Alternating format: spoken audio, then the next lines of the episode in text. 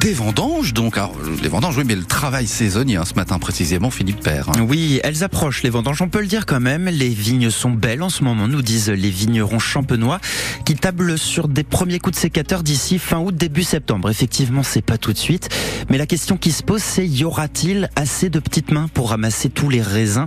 Car c'est de plus en plus compliqué chaque année de trouver de la main d'œuvre, ça n'attire plus vraiment les foules.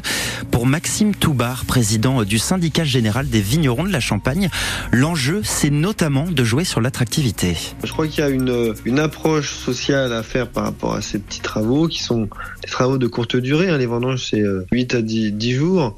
Donc c'est vraiment euh, comment on met en valeur, comment on met en avant. C'est important hein, de- la- l'approche du premier job. euh, donc c'est comment on valorise nos métiers, comment on valorise les collaborateurs. Et c'est pas que la paye, c'est aussi euh, savoir accueillir, savoir faire visiter un peu euh, son, environnement, prendre le temps d'expliquer ce qu'on fait, prendre le temps de déguster, prendre le temps. Donc ça, c'est des moments qui sont précieux pour les vignerons, pour les salariés, les collaborateurs, pour pouvoir avoir une relation euh, différente que celle de voilà, je t'embauche, tu fais un travail et je te, je te paye. Maxime Toubar du syndicat général des vignerons de la Champagne, filière pour qui, euh, pour laquelle l'enjeu du travail saisonnier est colossal. On parle de besoin euh, d'au moins 100 000 travailleurs.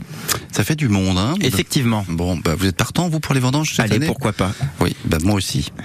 Allez, on y va. Dans le, dans le studio, au micro.